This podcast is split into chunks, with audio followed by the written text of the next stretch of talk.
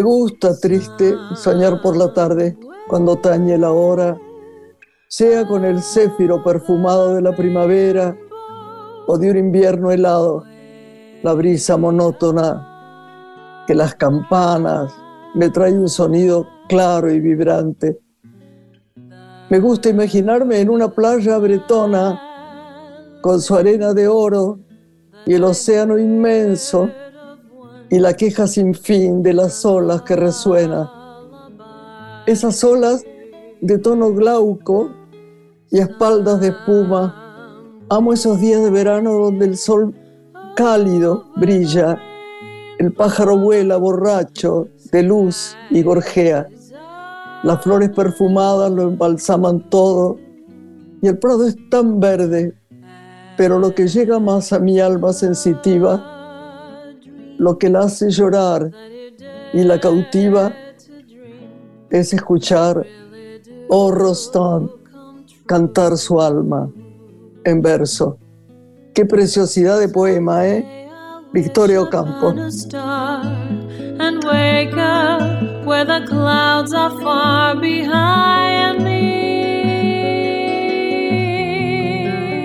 Lore. Hola Grace. mi amor? Qué hermoso poema nos regalaste. Esta gran Victoria Vamos a decir la verdad, vamos a hacer declaraciones valientes. Yo no tenía estos poemas casi desconocidos, te diría yo, para que nos expliques, de Victoria, de Victoria Ocampo. Así que fue un hallazgo para mí, a pesar de que ya creo que eran del, una recreación del 8, del año 2008 o algo por el estilo. Contanos un poco. Bueno, es un soneto eh, de, de tres, en realidad, textos inéditos que Victoria parece que escribió a los 16 años por la admiración que tenía por la soprano ucraniana Salomea Kruseniski y por un poeta y dramaturgo francés, Edmond, Edmond Citas a ¿no? al final. Y fueron unas piezas que ella escribió a mano en francés y en papel de seda y que pertenecían al acervo de los herederos de María Mercedes Carranza, que fue muy amiga de Victorio Campo. Entonces, cada texto tiene el diminutivo como firma que dice Victorita. y fueron rescatados hace no mucho tiempo, ¿no? Eh, parece que a los 16, en lecciones de, plan, de piano que ella tomó, conoció a las hermanas Carranza y quedó omnubilada por esta soprano ucraniana que participaba de esos encuentros. Así se rescataron estos poemas que lo que revelan a esa edad que tenía Victoria es una alta sensibilidad que ya ella tenía por las artes, ¿no? por la música, por la escritura. Así que me pareció está que... Bueno, está bueno, Lore, que la traigamos porque siempre traemos a Silvina. Claro. Y viste Entonces está muy bien que hablemos de Victoria. gracias, mi amor, gracias por los poemas. Eh. Me, me debes dos. Hay dos más, creo. Para próximos programas. Ahí está. Gracias, mi amor. ¿Te parece? Nos presentamos para entonces recibir a nuestro primer invitado del día. Bárbaro. Graciela Borges es una mujer. Tenemos a alguien familiar, amigo, inteligente. No le vamos a decir genial porque va a decir no, no, no, porque es muy modesto. Pero de verdad da placer escucharlo, leerlo. E, e, es ya una confabulación entre la gente, mirar qué es lo que él dice que hay que comprar o rechazar. Esto es algo que no pasó en la historia nunca, nunca, nunca. Así que hoy lo tenemos acá para hablar de lo que él nos quiera contar y de lo que, ah, bueno, además de lo que le preguntemos. Claro, es uno de los máximos referentes en genética a nivel mundial, médico, de hecho genetista, fundador del Centro de Genética Jorge Dotto, una empresa ya pionera en la Argentina en lo que es medicina de precisión, nutrición, intolerancias, alergias alimentarias y alto rendimiento deportivo. Además es especialista en patología molecular, uno de los redactores y máximos impulsores de la Ley de Fertilización Asistida Nacional y de la Ley de Adopción Nacional, y autor de varios libros, El ADN del placer, cómo influye la genética en nuestros gustos y pasiones, la genética, cómo puede cambiar nuestras vidas, nutrición y genética, alimentos para potenciar tu ADN y vivir mejor, y qué comemos. La mejor medicina está en nuestro plato, todos editados por Payos. Jorge Dotto es nuestro invitado hoy en Una Mujer en Radio Nacional. Muy bienvenido, Jorge. Hola, Georgie. ¿Cómo andás, Grace? Un placer, gracias. La verdad que siempre me divierte mucho hablar con ustedes, con vos y con ah, Lorena, después de tantos años, ¿no? total. ¿Sabés que cuando terminamos la... Eh, eh, tenés que un día venir y, porque es como venir acá. Hacemos Zoom, la gente lo sabe, pero es como estar en casa, porque nos vemos, la gente no sabe que nos miramos ahora. Me encantaría que la gente nos vea. Pero hay una cosa que es verdad.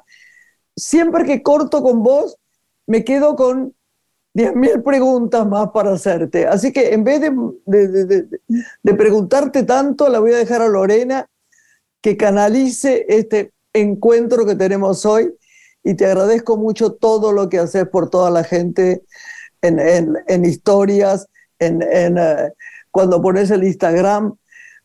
además me divierte mucho, me divierte mucho porque a veces adivino, así que viene bien. Lorena.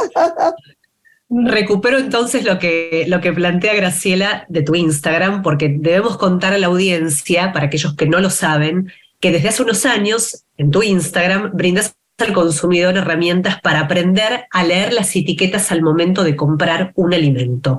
¿A qué debemos prestar atención en la etiqueta? Yo creo que lo que está bueno entender es que cuando generalmente agarramos un paquete de algo eh, o un envase, lo que generalmente está presente como destacado es el cuadro nutricional y en realidad lo que está bueno prestarle atención es a los ingredientes. Entonces el concepto es a mayor cantidad de ingredientes, eh, más procesamiento, menos saludable. El primer ingrediente es el motivo por el cual uno compra ese producto. Claro, es verdad, es verdad. Y sabes que es también un poco falso a veces, ¿qué me voy a meter yo a decir esto? Pero dicen, valor nutricional 40. Y, y después te dicen, no, no es verdad es totalmente otro, otro, no sé, miente, no, no. En realidad, no, en realidad, Graciela, yo creo que lo que importante no es el tema hoy entender las calorías como, como tal, porque algo, algo puede no tener calorías sino ser saludable. Y yo creo que en algún punto es eso el concepto, es tratar de ir a buscar y entender, y un poco lo que ustedes planteaban que, que lo empezamos a hacer literalmente en la cuarentena, parece algo tan lejano, eh, de lo que vimos tan duro, tan, tan, tan crítico, pero nos permitió acercarnos también a muchísimas personas, a miles de personas, con este tipo de aprendizaje. Mi rol, siempre como digo yo, es no decir a la gente lo que tiene que hacer, sino darle herramientas para que la gente aprenda y que después tome decisiones informadas. Por lo menos ese es mi lugar, siempre de tratar de explicar eh, las cosas. En los últimos años, eh, hemos hablado alguna vez con Graciela, se habla cada vez más de la longevidad, ¿no? Conocer cómo está posicionada la Argentina en este ranking y qué alimentos contribuyen a alcanzar la longevidad, si es que algunos nos aportan eh, un valor agregado en ese sentido. Creo que está bueno entender que el, objetivo hoy de la ciencia es tratar de tener una longevidad saludable, o sea, agregarle mayor cantidad de años a tu vida, pero sentirte bien. Y hoy en el mundo, y claro, y hoy en el mundo hay múltiples centros de investigación en el cual están trabajando en tratar, no de buscar la inmortalidad, sino de tratar de tener una mejor expectativa de vida. En la Argentina, eh, digamos, hay, hay, hay una buena tipo de longevidad. La última vez que había visto esta cifra andaba alrededor de los 76 años. Eh, los países con mayor longevidad, bueno, ahí tenemos Italia, Japón con 82, 83 años. Y, eso claramente está impactado en el tema de lo que comemos y tomamos todos los días. Entonces, lo, creo que hay que pensar, Lorena Brasil, es que, que uno no tiene que ir a pensar que tiene que ir a comprar algo rarísimo, que está en el mercado chino, que es una raíz que viene de Japón, sino que comiendo una buena cantidad de fruta, verduras y alimentos reales y menos alimentos, em, digamos, procesados o productos procesados, eso realmente está demostrado que prolonga la longevidad. Yo no creo que hay que hacer cosas tan dramáticas o tan raras, sino como comer de manera saludable, hacer algo de movimiento, dormir bien a la noche, todas cosas que parecen muy obvias, pero en el fondo hoy están demostradas esos mecanismos científicos que estimulan la longevidad a nivel saludable. Me pregunto siempre algo porque estoy errada con la fruta, como poco fruta. ¿Deberíamos comer más verduras y frutas o no? ¿Eso es lo más importante? No, a ver, yo creo que, yo creo que está buenísima la pregunta porque hoy está demostrado que una persona tiene que comer mayor cantidad de frutas y verduras. Hay un término nuevo que es plantas, como un nombre más moderno, a decir frutas y verduras, ¿no? Pero depende de ciertas estadísticas y ciertos estudios científicos. Eh, recomiendan, por ejemplo, comer cinco eh, entre frutas y verduras por día. O sea, desayunar por ahí es una opción con una, con una fruta, tomar el té con una fruta y después en el horario del almuerzo y la cena las, las restantes tres, que eso es bastante fácilmente cumplible. Pero me parece que el concepto, Graciela, además de esto, es que tenemos que aprender cuáles son las frutas y verduras de estación. En general, no lo tenemos son las que son buenas, ¿no?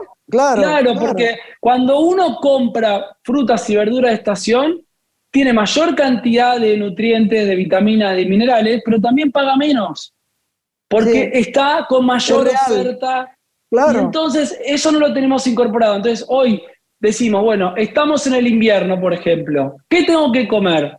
Bueno, los cítricos son de invierno. No es el momento de comprar frutillas, porque esa frutilla seguramente si la encuentro en una verdulería va a venir seguramente de algún otro lado o va a ser más cara porque va a estar producida de una manera diferente, a veces en invernaderos. Si como verduras, las verduras son del invierno en general.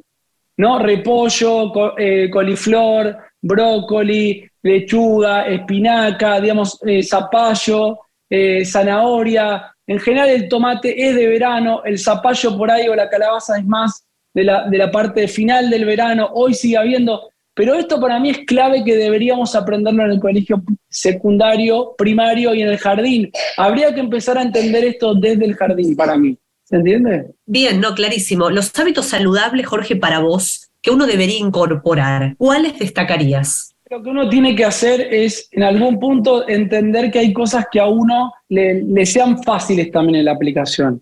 O sea, si vos agarrás y decís, mira, yo tengo que ir a buscar tal cosa, tal lugar, ya es como que se te complica todo. Es verdad. Eh, entonces, digamos, cuando hacemos las recomendaciones, nosotros cuando trabajamos con la gente, te doy un ejemplo, un hábito saludable salir a caminar. Si después podés ir al gimnasio, podés andar en bicicleta, podés salir a correr, me parece extraordinario. Pero de mínima tenés que salir a caminar. Ahora, si vos le dices a alguien, no, la recomendación es tres veces gimnasio, pues cada vez una hora por día. ¿Entendés? Entonces ahí ya hay un problema en el cual esa persona no puede por ahí cumplir porque por ahí tiene que trabajar, pero por lo menos ir a caminar ya se empieza a mover. Ahora, después en cuestiones de lo que hay que comer, yo siempre trato de ir a buscar también cosas naturales, como estábamos hablando ahora, eh, fruta, verdura, em, eh, carne, lo que comíamos cuando nosotros éramos más chicos. No, quiero decir que está mal comer un chocolate o comer un helado o comer alguna cosa, digamos, diferente, porque a mí también me gusta. Yo creo que lo importante es encontrar los productos y las dosis.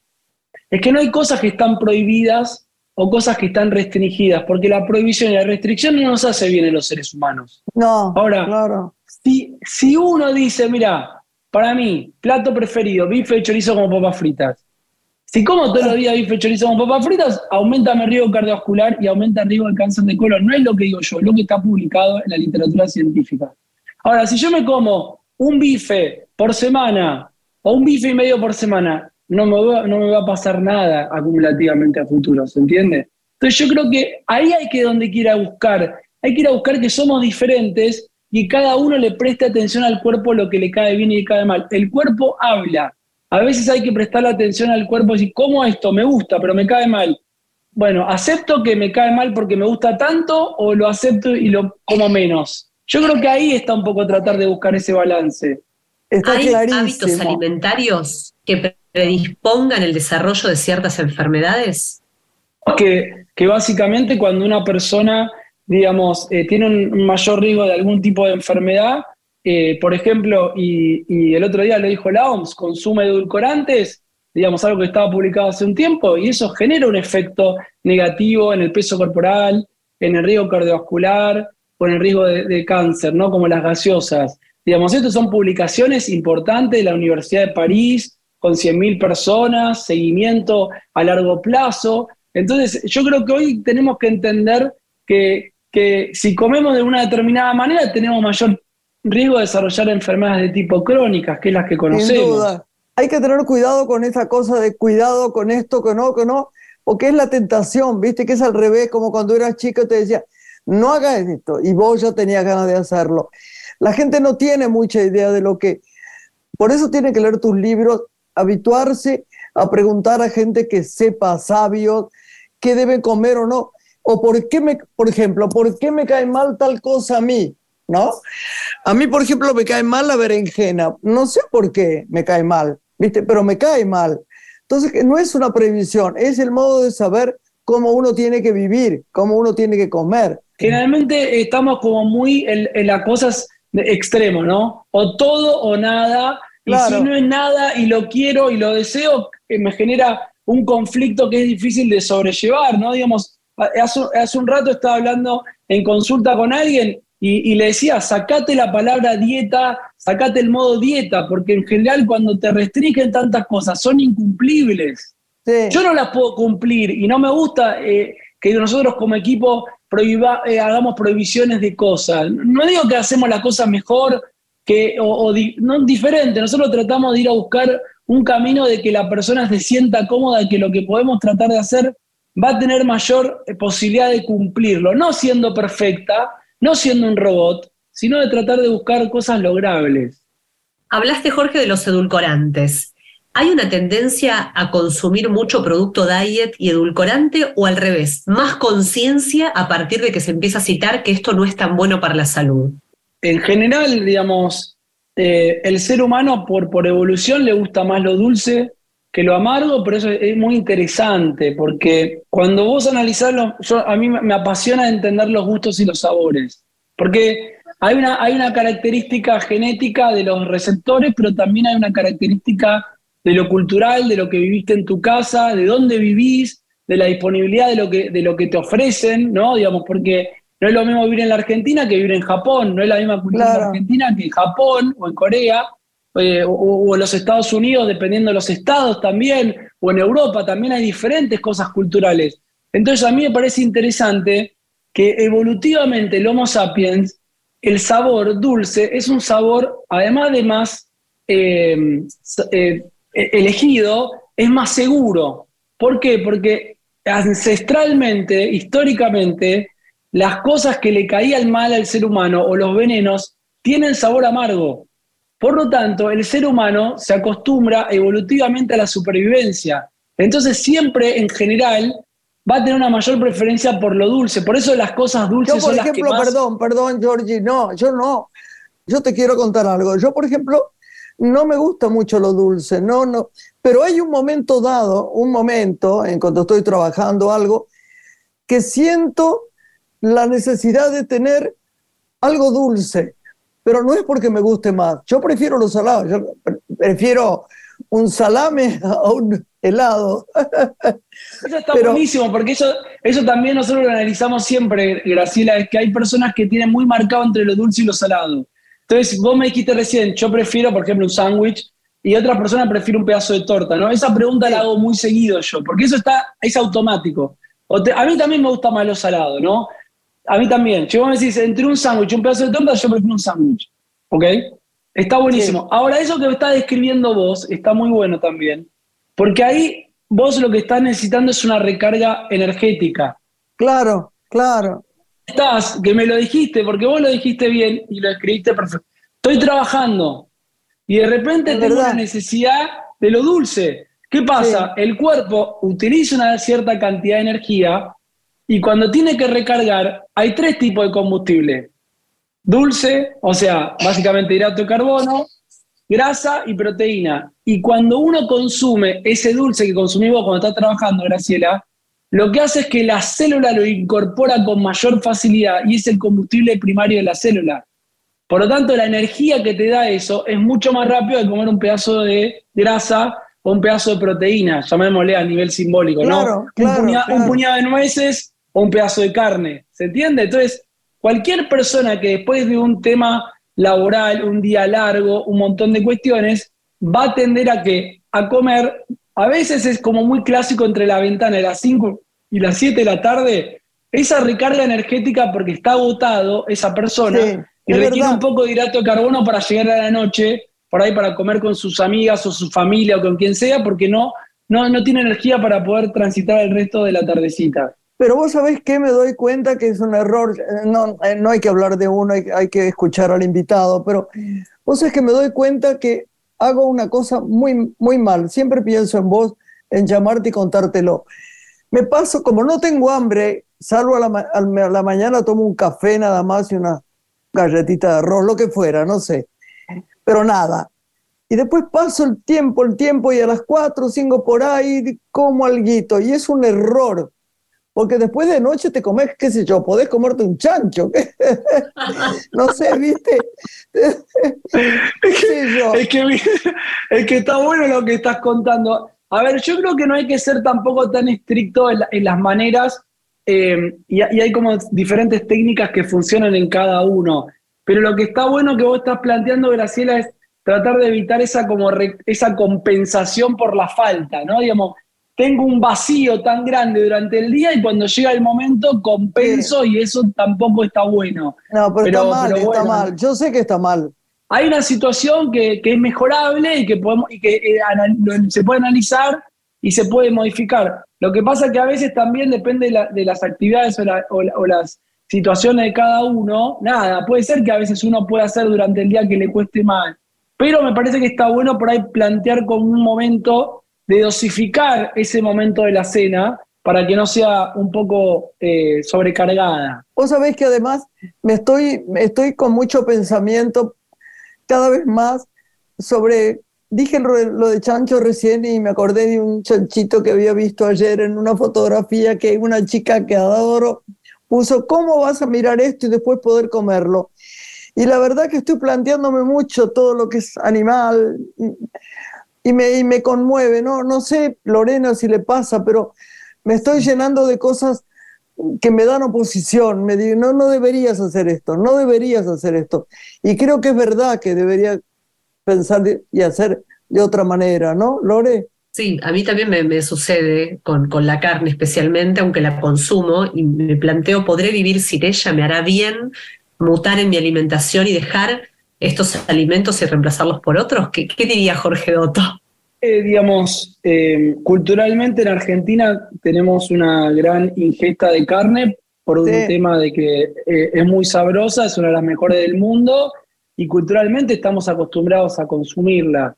Eh, pero hoy una persona que decide ser vegetariana o el extremo máximo es que no consume ningún producto animal que lo que llamamos vegano o vegana, claro, digamos, yo creo que, la verdad que un poco lo que planteaban ustedes, eh, Graciela y vos, Lorena, creo que es algo que uno reflexiona generalmente, digamos, yo también hago esas reflexiones eh, y, y yo respeto y valoro mucho a las personas que han en algún momento tomado esa decisión. ¿eh? y me parece que está bueno pensar que hoy puede una persona tener una buena calidad de nutrición sin productos animales también. Bueno, yo creo que hoy, hoy te tuvimos muy poquito, Georgie, pero nos encantaría volver a tenerte porque eh, es, un, eh, es una maestría escucharte, así que estamos muy contentos con haberte tenido. Y bueno, te queremos, te mandamos un beso grande, ¿no, Lore? Y gracias. Sí, Jorge, gracias y esperamos en el próximo programa conocer qué temas te están convocando para volver a escribir. Así te seguimos leyendo. Dale. Gracias. A ustedes como siempre, gracias. Chao, un beso. Chao, chao. Hasta pronto.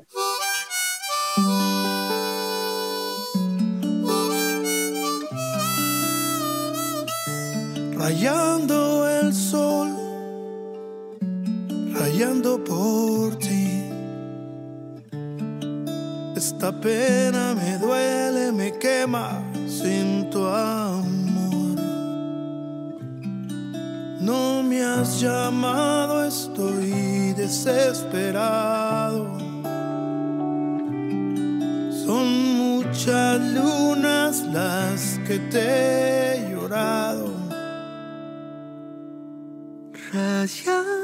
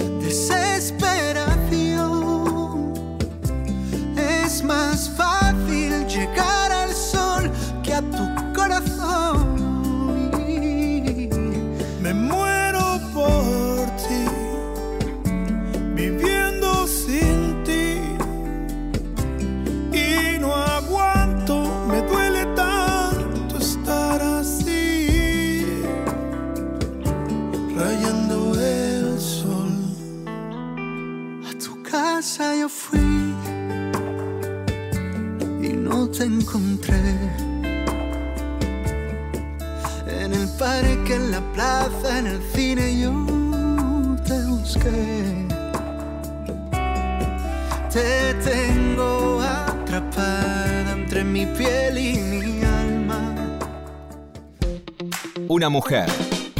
Con Graciela Borges. En la radio pública.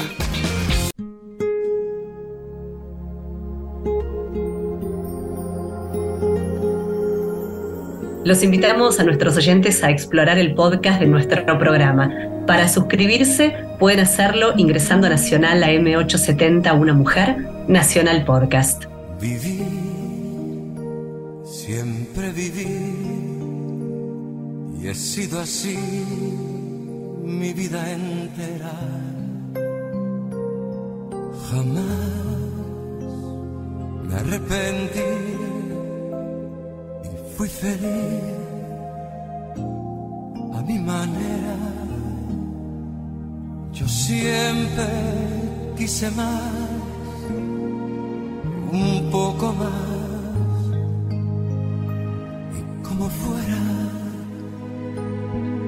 Y si me equivoqué, fue a mi manera.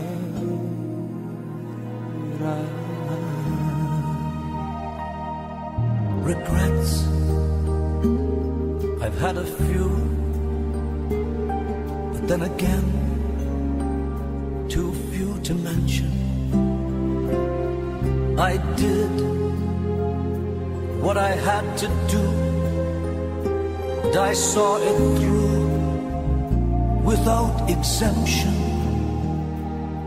Yo siempre quise más un poco más y como fuera. Y si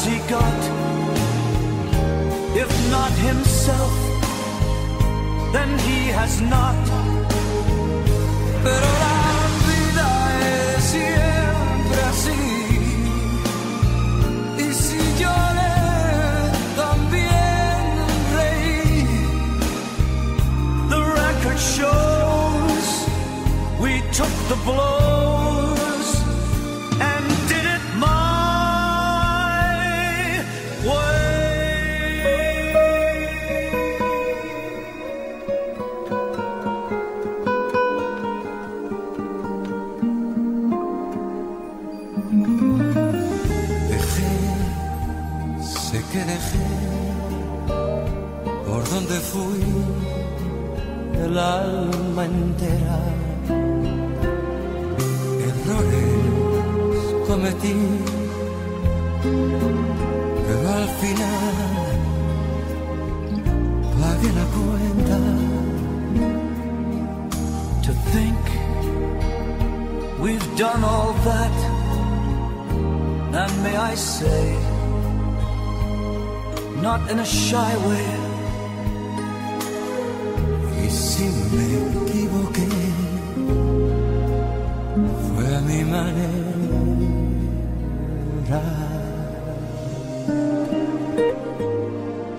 Yes, Julio, it was our way.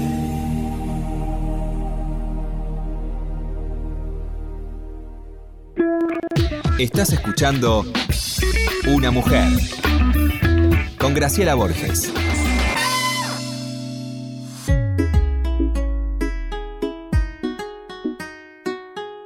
Es tiempo de presentar a nuestro invitado, crítico cinematográfico, profesor universitario y periodista cultural. Él es además diseñador de imagen y sonido, colaborador del diario La Nación e integra el consejo de redacción de la revista Criterio. Siempre es un gusto recibir a Pablo De Vita aquí en Una Mujer y conversar con él sobre el cine nacional y también internacional. ¿Cómo estás, Pablo? Buenas tardes. ¿Cómo estás, Lorena? Buenas tardes, qué gusto saludarte. Eh, saludar aparte este espacio también tan referencial que compartís con nuestra dorada Graciela Borges. Y además, bueno, hacerlo, siempre digo que, es muy difícil hablar en un programa que, es el cine argentino mismo. Entonces, que es el, pasado, presente y futuro del cine argentino. Entonces es, muy emocionante siempre y muy movilizante. Así que muy agradecido por la invitación renovada. Graciela nos dejó una consigna a transitar, que es el balance que te agradecemos hagas de la edición ya número 76 del Festival de Cannes, al que describíamos como extraordinario, según citó la crítica, en lo que hace particularmente a su programación. ¿Vos coincidís con que realmente fue extraordinario por la propuesta que hubo de películas? Bueno, realmente en lo particular tengo que decir que fue una edición muy especial, porque fue mi primera vez en el Festival de Cannes. Nunca había estado en Cannes y particularmente mucha gente, desde luego Graciela también, entre ellos me decían que no podía ser que yo no estuviera nunca en Cannes, que tenía que ir al Festival de Cannes. Es cierto. Dicho esto, dicho esto eh, realmente tengo que agradecerle a Graciela y a toda la gente que me insistió, porque es una experiencia increíble estar en el Festival de Cannes. Eh, y sí puedo trazar un mundo comparativo con los resultados de otras ediciones en cuanto a programación del festival, eh, a los cuales no asistí, pero sí conozco esos resultados. Y sí puedo decir que fue una edición de una programación realmente excepcional, con nutridos focos de interés dentro de la competencia y fuera de la competencia, con una sección también competitiva muy poderosa, con eventos especiales muy contundentes, con una sección paralela de mucha jerarquía que es Uncertain Regard, y realmente con bueno, la coloratura de estar en el Festival de Festivales del Cine del Mundo, que siempre le da un añadido complementario de deslumbramiento para lo que significa un festival de tanta trascendencia y que marca el panorama del cine del mundo de aquí a un año como es el Festival de Cannes. ¿no? Claro. Y Pablo, ¿qué lugar tuvo el cine latinoamericano en esta edición? El cine latinoamericano tuvo un lugar importante, aunque no preponderante, eh, tuvo sí una presencia desde lo argentino también bastante consolidada, porque bueno, Argentina estuvo presente de manera propia y en coproducción con Chile en la segunda sección de jerarquía que es San Sartán Regar. Y después, en lo que significa la competencia por eh, la Palma de Oro, estaba solitariamente Brasil con una película de Karina Inus representando a lo que significa Latinoamérica y, el cine de, este continente. ¿no? La película de Karina News no ganó ningún premio, el cine argentino eh, tuvo un reconocimiento realmente muy consolidado por parte del público y de la crítica a partir de las películas que se presentaron ahí, de Rodrigo Moreno en primer término, eh, que fue Los Delincuentes, que es una película realmente de mucha contundencia y muy interesante. Y las buenas noticias fueron el premio FIPRESI de la crítica internacional para la coproducción que es entre Chile y la Argentina, que es Los Colonos, dirigida por el chileno Felipe Galvez, y que tiene un trabajo de coproducción con nuestro país. Y hay parte que también está filmada en nuestro país, que es muy, muy, muy interesante, y que es, podemos decir, en buena medida la instauración de una narrativa patagónica eh, determinante en el sur chileno, como lo fue la Patagonia Rebelde de Héctor Rivera para nosotros en el sur argentino. Desde ese lugar discursivo se instala Los Colonos, la película de Felipe Galvez, y desde ese lugar de tanta preponderancia de lo que significa esta historia de colonos a dos lados de la cordillera, pero unidos familiarmente, se estructura también la narrativa de esta película que le brindó el premio al cine sudamericano, en este caso de la mano de esta coproducción chileno-argentina. ¿Cómo son, Pablo, las dinámicas que se establecen una vez que las películas se presentan en los festivales en cuanto a las posibilidades que tiene después el público en general de verlas en diferentes plataformas o en los cines incluso? Eh, a ver, es complejo, es complejo, sobre todo en la Argentina es complejo, eh, porque tenemos eh, una, mm, una, una problemática de distribución internacional muy grande a partir de la crisis económica, a partir de las dificultades financieras para acceder al mercado de capitales que permite, digamos, la compra de películas a nivel internacional y además lo sucedáneo que es la dificultad que hay en la Argentina para ver cine no mainstream, no pochoclo, no de los grandes estudios, que limita mucho este universo. Con todo, la Argentina siempre ha tenido como un foco de resistencia muy fuerte a partir de la distribución local que compra varias de estas películas para su estreno comercial y que bueno, esperamos que algunas de ellas vayan llegando. Siempre llegan bastante tardíamente por una cuestión de costos. Cuando termina un poco el recorrido económico de la película a nivel mundial, llega un poco a la Argentina. Y eso hace que muchas de estas películas se estrenen con una diferencia de año, año y medio, por lo general. Pero esperamos que, realmente muchas de ellas lleguen, porque ha sido una programación, como decía antes, de excepción, la de Cannes de este año, que además seguro se va a complementar con la Semana de Cine de Cannes el próximo diciembre, cuando Thierry Framont, el director general del Festival de Cannes, venga a la Argentina para acompañar eh, Ventana Sur, que es el proyecto ya tan largamente soñado y materializado que el Instituto de Cine junto al Marché du Film, el poderoso mercado del Festival de Cannes, eh, realizan en Sudamérica año a año con sede en Buenos Aires y que permite además que complementariamente Thierry Fremont presente las grandes películas de la edición de Cannes en eh, una semana de película en el Cine Gomón en Buenos Aires. Ahí sí nos tendrás que anticipar con cuánto tiempo se deberán conseguir las entradas o por lo menos intentar, ¿no? Ir en busca de ellas para participar. Muchísimo, muchísimo. Hay que estar muy atento porque realmente genera una, una expectativa muy grande, ¿no? Claro. Ahora, en esta edición 76 que estamos recorriendo, Pablo, se mencionó a Benders, ¿no? Como una de las sorpresas, porque se destacó que venía haciendo documentales más que películas importantes de ficción en los últimos 25 años. Y ahora sorprendió. ¿Vos también lo percibiste así? Sí, básicamente en realidad eh, lo que pasó con Wim Wenders, que presentó dos películas, una en la competencia, que es Perfect Days, la película que le brindó a Koji Yakuyo el premio al mejor actor, eh, es un retorno a las fuentes de el gran Wim Wenders, aquel Wim Wenders de París, Texas, aquel, aquel Wim Wenders de las Alas del Deseo, aquel Wim Wenders que deslumbró en los años 80, que ganó precisamente en esa época la Palma de Oro de Cannes, y que permite ahora tener nuevamente una mirada a lo que significó su gran cine y su trabajo realmente descomunal en el campo de, este retorno a, lo que significan los primeros planos, como es en este caso con Khan, ¿no? que, realmente es la gran vidriera del mundo. Así es, eh, realmente coincido con, con, esta mirada que ubica el regreso de Wim Wenders, un director que supo marcar el, pulso del cine de los 80, hoy tiene 70 y tantos años, y que vuelve a ese espíritu de gran jerarquía que supo construirlo en una marca registrada del cine alemán. ¿Y qué lugar se le dio a Scorsese en este festival? No, muchísimo. Era muy esperado eh, Martin Scorsese. Recordemos que hacía muchos años que no estaba presente él en Cannes y fue realmente un motivo de enorme, enorme, enorme relevancia su presencia en, su presencia en, en Cannes. Fue de enorme relevancia. Así que fue, digamos, la presencia de, Martin Scorsese un imán para, lo que es eh, esta película que se va a estrenar en un par de meses más en Argentina, Killers of the Flower Moon, con el protagónico de Robert De Niro, Leonardo DiCaprio Lily Gladstone, y una película que piensa un poco la génesis de la violencia en los Estados Unidos.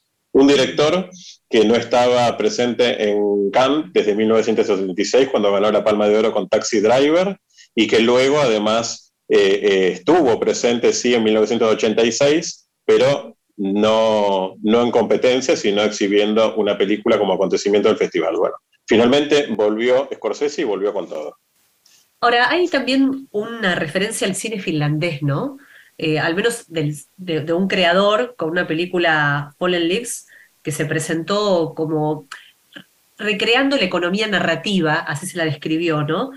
Que hablaba de muchas cosas este film, la vida, la soledad, el amor, el trabajo, eh, el cine de, un finlandés, Kaurismäki. Gran director, gran director, Aki Kaurismäki, que pudimos compartir con él su, su película, su conferencia de prensa, saludarlo, agradecerle también porque la película tiene dos guiños a la Argentina, un tango de Gardel eh, Arrabal Amargo, y después está, una referencia a la Argentina también en un café que se llama sintomáticamente Buenos Aires, ah. y que, están presentes en esta trama tan melancólica como simpática y tan risueña como sugerente que, que plantea siempre el cine de, de Aki Kaurismäki en un regreso a lo que es una de sus mejores películas. Realmente la película de Kaurismäki es extraordinaria, es un gran director que permite establecer eh, puentes con lo que significa el cine clásico. Él tiene muchos recursos de slapstick, del cine mudo, tiene muchos recursos de lo que significa el, el gran trabajo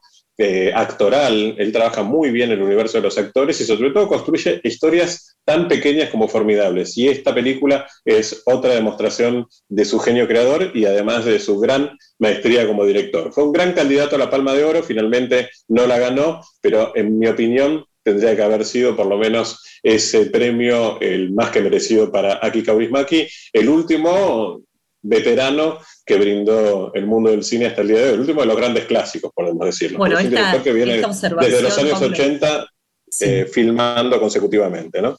No, eh, te escuchaba y pensaba que esta observación que haces del cine de, Kaurismäki, del cine de este finlandés, le hubiera gustado a Graciela escucharla, ¿no? Alguien que se destaque por la dirección de actores, algo que ella siempre cita como una debilidad, ¿no? Que, aprecia.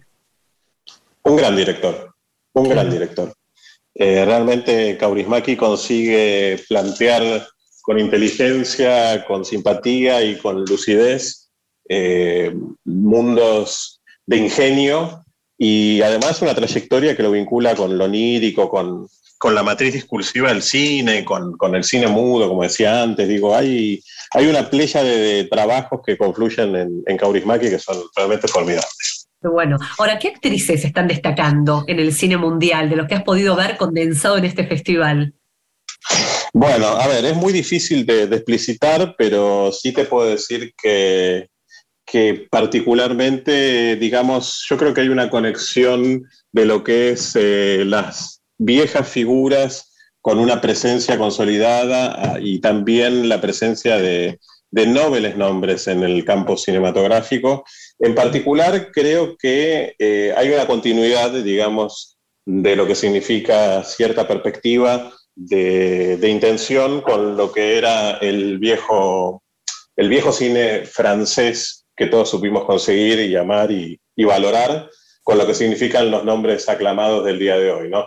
Kant tiene la particularidad que es una vidriera por donde pasa todo, con lo cual pasaron las grandes figuras por todos conocidos. ¿no? Ha estado qué sé, Carlos Johansson, ha habido nombres míticos de lo que es eh, Hollywood también en, en, en este festival, pero además ha habido otros grandes directores que han promovido nuevos talentos y eso se ha visto de manera preponderante también en esta, en esta celebración y en esta fiesta que es el Festival de Cannes.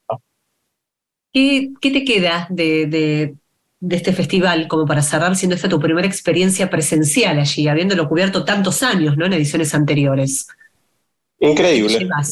Simplemente increíble y agradecido de la oportunidad de, de haber compartido esta experiencia de, y esta riqueza que te deja el festival de tantos años como simiente, ¿no? Porque yo creo que es algo que no se agota en una instancia de recuerdo, sino que es una instancia de retroalimentación que permite un festival como Cannes, que es la gran vidriera del mundo y que, que uno tiene la oportunidad de, compartir de manera verbal mm, de primera mano en, en esta tarde con, con, vos, Lorena, y con todos los oyentes, porque realmente es lo que es. Es el gran festival del mundo y es una vidriera extraordinaria también para el cine argentino. Gracias, Pablo De Vita, por todas las recomendaciones de este festival, que esperemos desembarquen algunas en Buenos Aires para que tengamos la oportunidad en todo el país de verlas, ¿no? Ojalá, ojalá sea así, que lleguen a la Argentina. Un gusto, como siempre, compartir con vos un recorrido por el cine y nos reencontramos seguramente en otra oportunidad contigo y con Graciela y de esta manera nos despedimos hasta la próxima semana con Pablo De Vita. Que tengan un lindo fin de semana a todos.